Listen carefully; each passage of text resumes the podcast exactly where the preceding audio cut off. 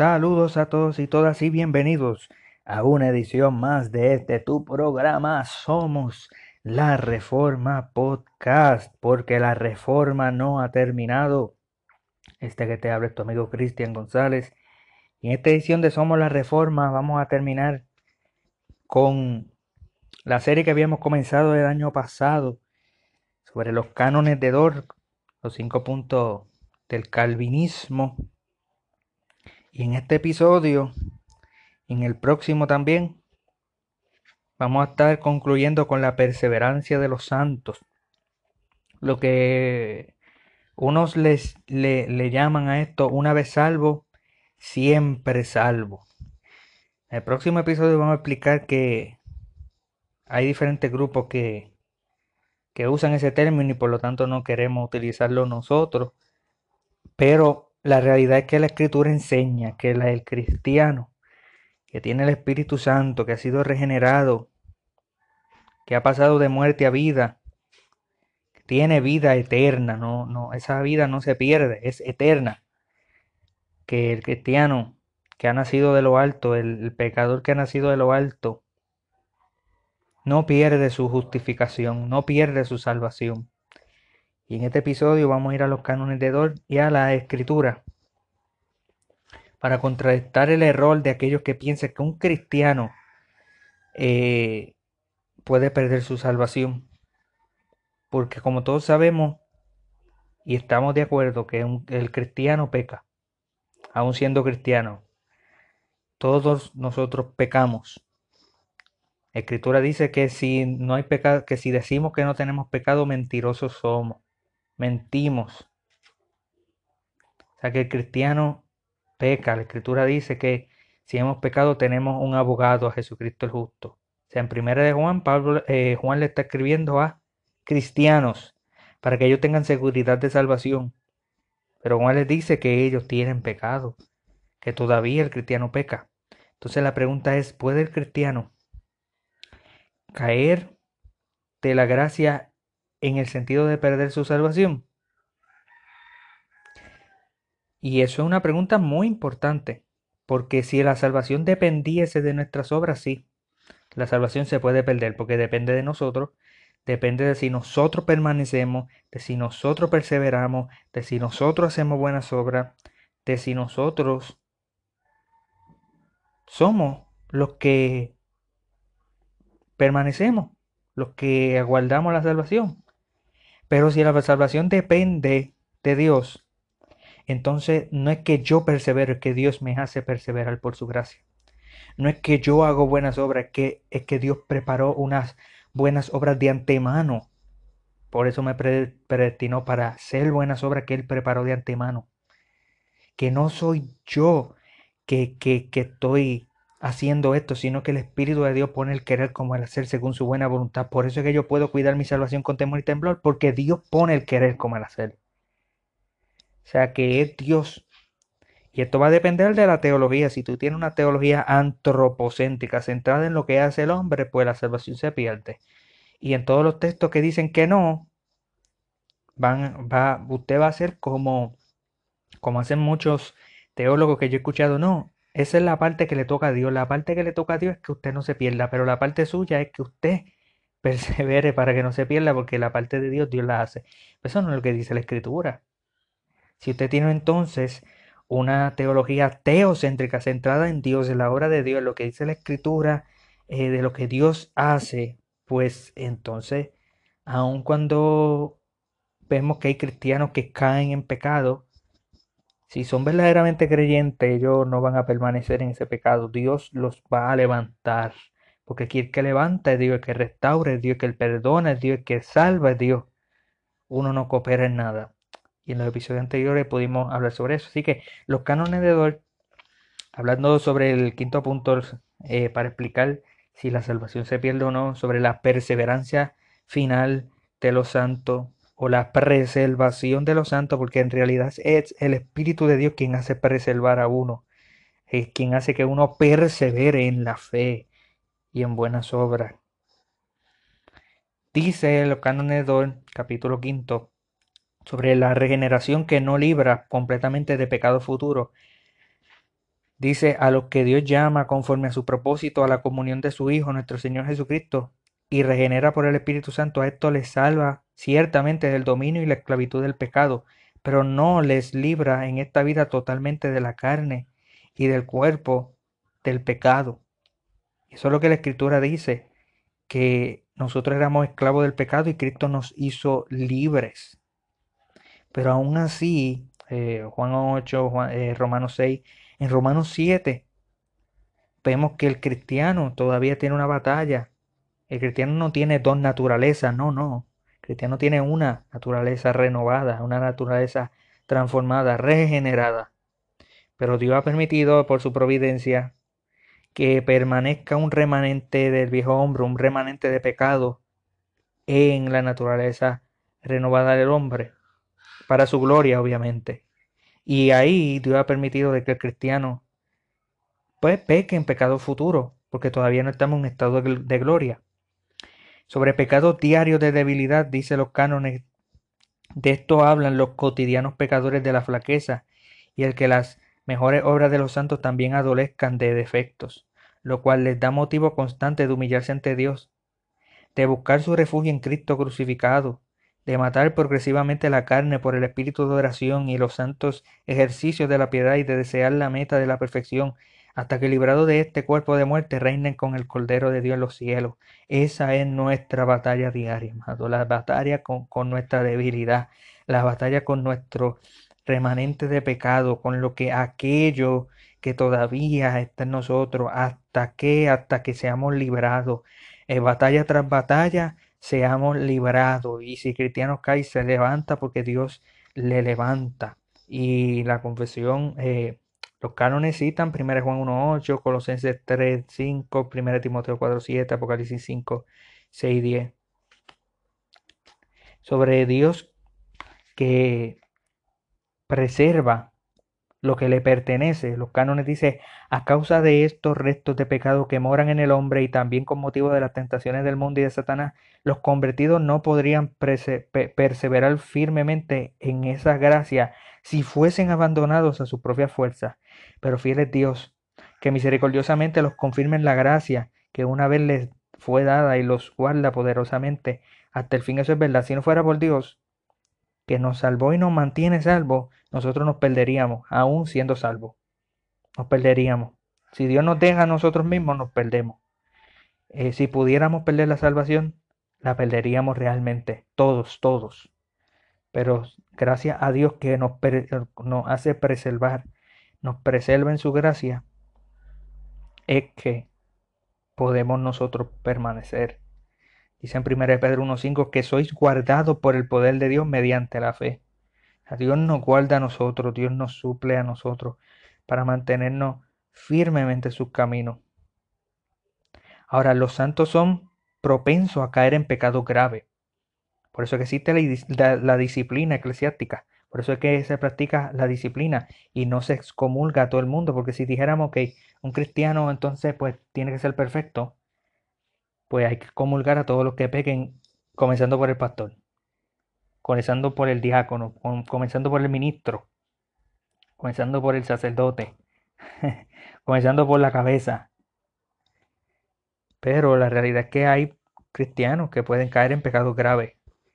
Y tenemos nosotros evidencia de eso en toda la, escritura. También los cánones de habla sobre los efectos de tan lamentables caídas. Y la realidad es que cuando un cristiano cae en pecados tan horribles como David, yo creo que David es el perfecto ejemplo porque Pablo cita a David en Romanos 3 y mucha gente se concentra en Romanos 3, la parte universal del pecado, pero la realidad es que ahí está la gracia de Dios antes de, de Pablo hablar de que todos hemos caído, de que no hay uno justo, no hay uno bueno. Pablo cita a David y cita a Salmo 51 que trata sobre el adulterio de David. Y, y, Pablo dice que, que, Dios es veraz, aun cuando todo hombre es mentiroso. Pero ¿a qué todo hombre se está refiriendo? A gente que están en el pacto. El contexto es todo hombre que está en el pacto con Dios, como David que cayó en adulterio, está mintiendo de quién es Dios. Dios es un esposo fiel y David está haciendo todo lo contrario a lo que la imagen de Dios, a lo que el mandamiento de Dios le sigue de él al caer en, el, en, adulterio. Pablo está diciendo, todo hombre puede, en el pacto puede ser mentiroso. Todo hombre que tiene los oráculos de Dios, como Romanos 3 dice, que está bajo la circuncisión, que está bajo el pacto, que ha sido bautizado por agua, por decirlo así también, eh, puede ser mentiroso. Todos somos mentirosos. Todos mentimos de la verdad. Todos caemos y mostramos que, eh, eh, que somos todavía pecadores. Pero, pero Dios sigue siendo veraz. Entonces, esto trae unas consecuencias lamentables porque David perdió a su hijo. Y ahora si usted cae en adulterio, y eso no significa que su hijo se va a morir, si, usted, si la mujer coincide, pero esto tiene unos efectos graves en la fe y en la seguridad y en el mantenimiento y en, y en tantas cosas que, que, que al menos que sea por un sincero arrepentimiento no se puede volver a, a ese estado de gozo. David dijo, devuélveme no la salvación, Devuélveme el gozo de la salvación, gozo, el gozo se pierde. Y usted sabe lo que usted levantarse por la mañana sin gozo, levantarse para trabajar sin gozo, para hacer sus quehaceres sin gozo, criar a sus hijos sin gozo, cocinarle a su esposo sin gozo. Todo porque usted está en un, pecado grave. Obviamente todos los pecados son gravísimos, pero la, realidad es que ante los ojos humanos y, aún en, bíblicamente hay cosas que nosotros hacemos que, que, que, son más graves que otras. El adulterio es algo gravísimo. No es lo mismo que decirle a tus hijos Santa Claus.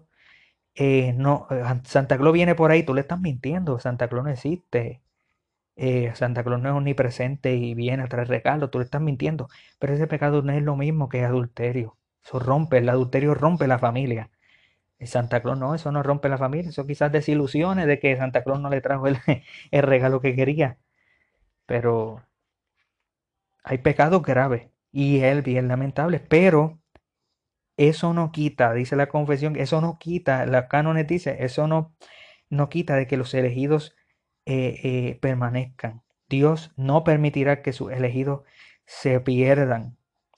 Eso es lo que la escritura enseña, que Dios es rico en misericordia, que obra conforme al propósito de la elección y que no aparta totalmente al Espíritu Santo de los suyos incluso en las caídas más lamentables. En Salmo 51.3, entonces enseñaré a los transgresores tus caminos y los pecadores se convertirán a ti. Eso es lo que enseña la escritura. Dios vuelve a llamar al arrepentimiento a lo suyo.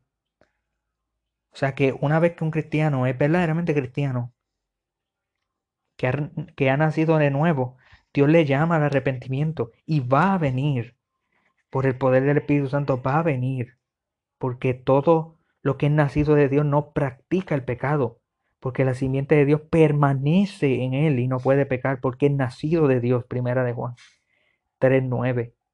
Así que esto trata sobre la gracia de la preservación del Dios trino. Dios Padre eligió, el Hijo murió y el Espíritu Santo garantiza de que esos por quien el Padre escogió y por quien el Hijo redimió permanezcan esta es la armonía de la Trinidad en la redención del hombre. El Espíritu Santo va a fallar en salvar a los que el Padre escogió y por quienes el Hijo murió. De ninguna manera. Si el Espíritu Santo es el Espíritu de Dios, es Dios mismo. La Escritura dice, el consejo de Jehová permanecerá para siempre, los pensamientos de su corazón por todas las generaciones. Salmo 33, 11. La Escritura dice que a los que predestinó los llamó, los justificó y los glorificó. ¿Quién es el que condena? Cristo el que murió, más aún, el que también resucitó, el que además está a la diestra de Dios, el que también intercede por nosotros. Eso está en Romanos 8, 30 en adelante, 28 en adelante. O sea, que a quien Dios predestinó, que no fueron a todos, porque el texto dice a quién, no todos, a quién. Dios los llama, los justifica y los glorifica. Ya estamos en la gloria para, para en, el decreto de Dios, en la elección de Dios, ya eh, no hay manera de que un predestinado se pierda porque ya va a ser glorificado. Entonces Pablo dice, ¿quién puede condenar? Nada nos puede separar del amor de Dios que en Cristo Jesús. Si Cristo fue el que murió y si Cristo intercede, o sea, nosotros tenemos a Cristo intercediendo por nosotros, por los escogidos. Podrá la intercesión de Cristo, que es la oración ferviente, la, oración efectiva. nosotros tenemos, o sea, nosotros oramos y nosotros a veces no sabemos cómo orar. Romano 8 dice, no sabemos, no sabemos, pero tenemos seguridad de que nosotros tenemos a dos orando. El Hijo está intercediendo a la diestra del Padre, allá en el cielo por nosotros. Y el Espíritu Santo intercede aquí abajo con nosotros, con gemido indecible. Tenemos a dos personas intercediendo ante el, Padre. ¿Va a fallar la oración del Hijo? va a fallar la oración del Espíritu Santo. ¿De qué están orando ellos? De nuestra permanencia. El Romano 8 es el contexto. Lo mismo en Hebreo 7 que dice que Él es poderoso para, eh, para, para que los que están en Él permanezcan porque Él vive intercediendo por ellos. Es soteriológico. La intercesión del Hijo y la intercesión del Espíritu Santo es soteriológica, es para salvación es de que el, aquel que ha comenzado la buena obra la culminará, es de que aquel que es salvo permanezca siendo salvo hasta el fin de los días. Yo creo que ese es el argumento más poderoso para afirmar de que un cristiano no puede perder su salvación, de que el Hijo ora ante el Padre, intercede ante el Padre por ellos, y el Espíritu Santo intercede ante el Padre por ellos. Entonces el Padre le, lo va a dejar todo en manos de la criatura, es decir, no, no le voy a hacer caso a la oración del Hijo, no le voy a hacer caso a la oración del Espíritu Santo. Le voy a hacer caso al hombre. O sea que la oración del Hijo y del Espíritu Santo puede ser anulada. La nuestra sí, porque nosotros pedimos cosas que no convienen. Pero el Hijo sabe pedir perfectamente porque Él es perfecto. El Espíritu Santo sabe pedir perfectamente porque Él es perfecto. Yo creo que ese es el argumento más poderoso. Y por eso es que el cristiano puede tener seguridad de la salvación. Dice los cánones de esta protección de los elegidos para la salvación y de la perseverancia de, de los verdaderos creyentes en la fe, pueden estar seguros los creyentes mismos y lo estarán también según la, venida, la medida de la fe, por la que firmemente creen que son y permanecerán siempre miembros vivos y verdaderos de la iglesia y que poseen el perdón de los pecados y la vida eterna. Eso es lo que la escritura dice. 1 Timoteo 4:8. Por lo demás, me está guardada la corona de justicia, la cual me dará el Señor juez justo en aquel día, y no solo a mí, sino también a todos los que aman su venida. Pablo tiene seguridad de salvación y dice, me está guardada, ya yo la tengo. La Pablo no es más que nosotros. Pablo se lo está escribiendo a Timoteo porque, porque Pablo mismo dice, sino también a todos los que aman su venida. Todos los que aman a Cristo y los que aman su venida es una de las cosas que dicen esos son de los santos, esos son de los que han perseverado, esos de los que Dios ha hecho nacer de nuevo. Y la procedencia de esta seguridad no es en nosotros, es en Dios. Dice los cánones de Dor, esta seguridad no proviene de una revelación especial, ocurrida sin o fuera de la palabra, sino de la fe en las promesas de Dios que Él, para consuelo nuestro, reveló abundantemente en su palabra. O sea que la fe no, está en nosotros, está la fe en Dios, en las promesas de Dios. Las promesas de Dios que son eh, eh, visibles, que, las podemos leer en la palabra y las podemos tener también en los sacramentos. Por eso que Martín Lutero y, y, otros eh, reformadores pueden decir mi seguridad yo, las, yo la tengo porque yo he sido bautizado. Mi seguridad yo la tengo porque yo participo del cuerpo y de la sangre de Cristo, de, de los elementos de la cena del Señor. También dice los de que el testimonio del Espíritu Santo, el cual da testimonio a nuestro espíritu de que somos hijos de Dios, Romanos 8, 16. Eso es una de las, de la, eso no es una revelación, eso es un testimonio. No es lo mismo, no hay revelación ahí, pero eso es lo más precioso, uno tener esa seguridad interna, no en uno mismo, sino el Espíritu que testifica a nuestro Espíritu de que somos hijos de Dios. Y eso lo sabemos porque podemos clamar a Abba Padre. Finalmente, del ejercicio santo y sincero, tanto de buena conciencia como de las buenas obras. No es que está la seguridad en nosotros, sino de que un cristiano hace buenas obras y mira, se manifiesta de que en realidad el, el palo de China da China, el palo de aguacate da aguacate y el cristiano verdadero da buenos frutos. Y si los elegidos de Dios no tuvieran e, en este mundo tanto este firme consuelo de que guardarán la victoria como esta prenda sincera de la gloria eterna, entonces serían los más miserables de todos los hombres. Por eso que Dios nos ha dado a nosotros, ¿verdad? Esa seguridad. Y no siempre se siente esa seguridad. A veces se va esa seguridad por los pecados que cometemos. Y, los cánones de Dios hablan sobre la seguridad.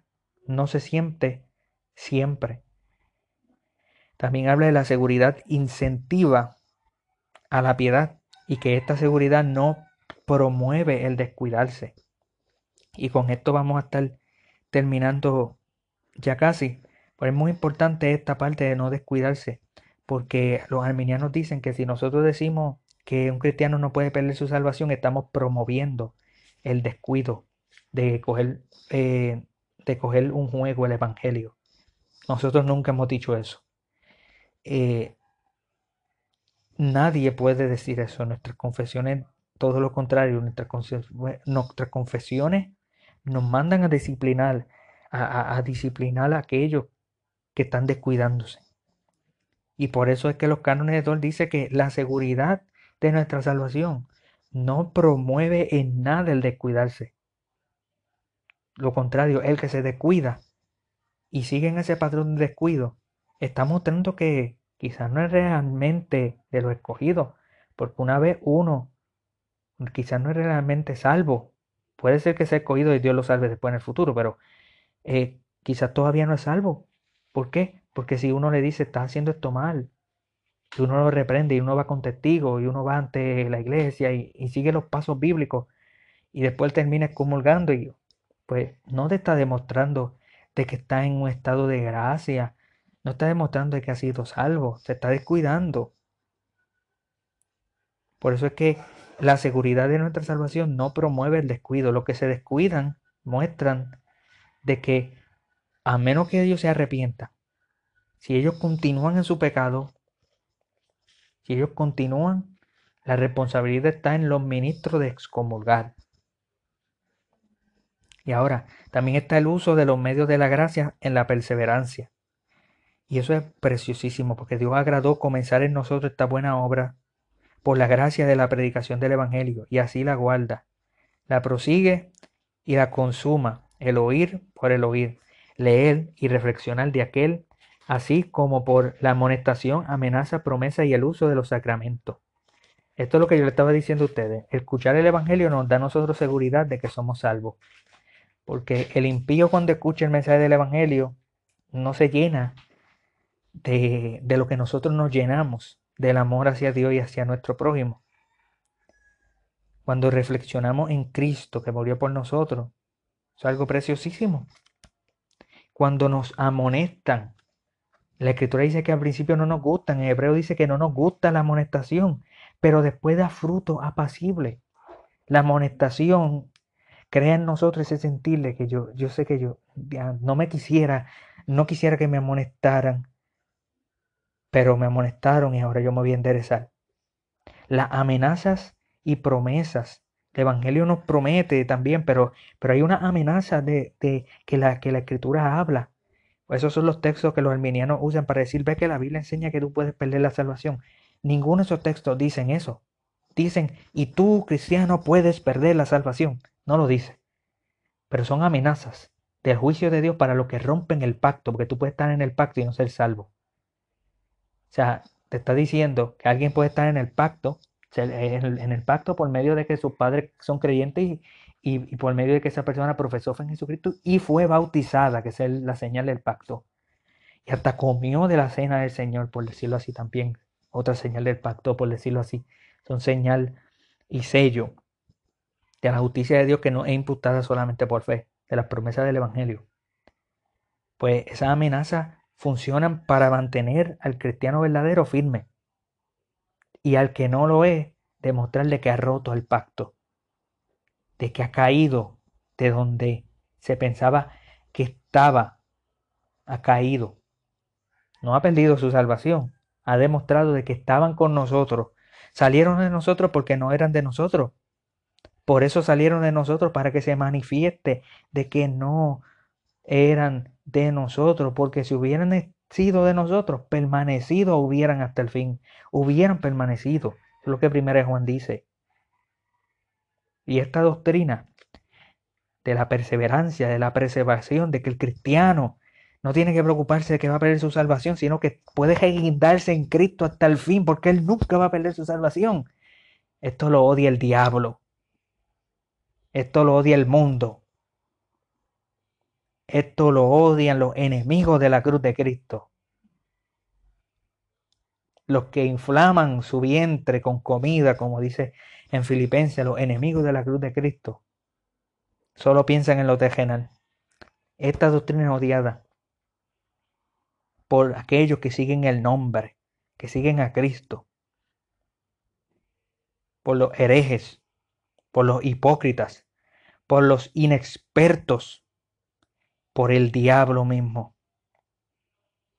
El diablo no le gusta, el mundo no le gusta, a los impíos no le gusta, a los herejes no le gusta de que se le diga de que Cristo tiene a su esposa y Cristo no va a permitir que su esposa se pierda porque Él murió por la iglesia, se entregó por la iglesia. Entonces se va a perder a quien Cristo rescató. No, Cristo rescata hasta el fin. Pues ahí está nuestra seguridad, amado. Nuestra seguridad está en Cristo. De que un cristiano no va a perder su salvación. En Judas 1, 24 y 25 dice, y aquel que es poderoso para guardaros sin caída y presentaros sin mancha delante de su gloria con gran alegría. Al único y sabio Dios, nuestro Salvador, sea la gloria y majestad, imperio y potencia ahora y por los siglos, por todos los siglos. Amén. Dios es poderoso para guardarnos sin caída. Como Buda está diciendo, Dios es poderoso para que nosotros, ninguno pierda su salvación. Y de que Dios nos pueda presentar sin mancha. Y eso es lo que Pablo dice en Efesios. Que la iglesia va a ser presentada sin mancha y arruga ni cosa semejante. No por nuestro propio mérito. Eso significa que todos los que están ahí perseveraron hasta el fin, porque nosotros somos de los que perseveran en fe, como dice en hebreo, nosotros no somos de los que nos echamos para atrás. El cristiano verdadero persevera, pero es por el poder del Espíritu Santo. Y en la próxima, en el próximo episodio, eh, nosotros vamos a hablar a, ir a varios pasajes bíblicos un poco más profundos, pero queremos terminar este episodio hablando sobre el texto que vamos a traer en el próximo episodio, eh, que lo vamos a estar poniendo pronto. Y vamos a estar hablando sobre Juan, capítulo 10, que dice en el verso 27, mis ovejas oyen mi voz y yo las conozco y me siguen, y yo le doy vida eterna y no perecerán jamás, ni nadie las arrebatará de mi mano. Mi Padre que me las dio es mayor que todos, y nadie las puede arrebatar de la mano de, mi Padre. Yo y el Padre, uno somos. Ahí está la seguridad de salvación. Nadie se va a perder de los que son de Cristo, de los que están en Cristo. Y si usted no quiere perderse, crea en Cristo. Crea en Cristo. Permanezca en Cristo. Siga a Cristo hasta el fin. Usted no se pierde porque usted es de los de Cristo si usted es de los de Cristo realmente. Así que gracias por haber escuchado una edición más de Somos la Reforma Podcast. Hasta la próxima.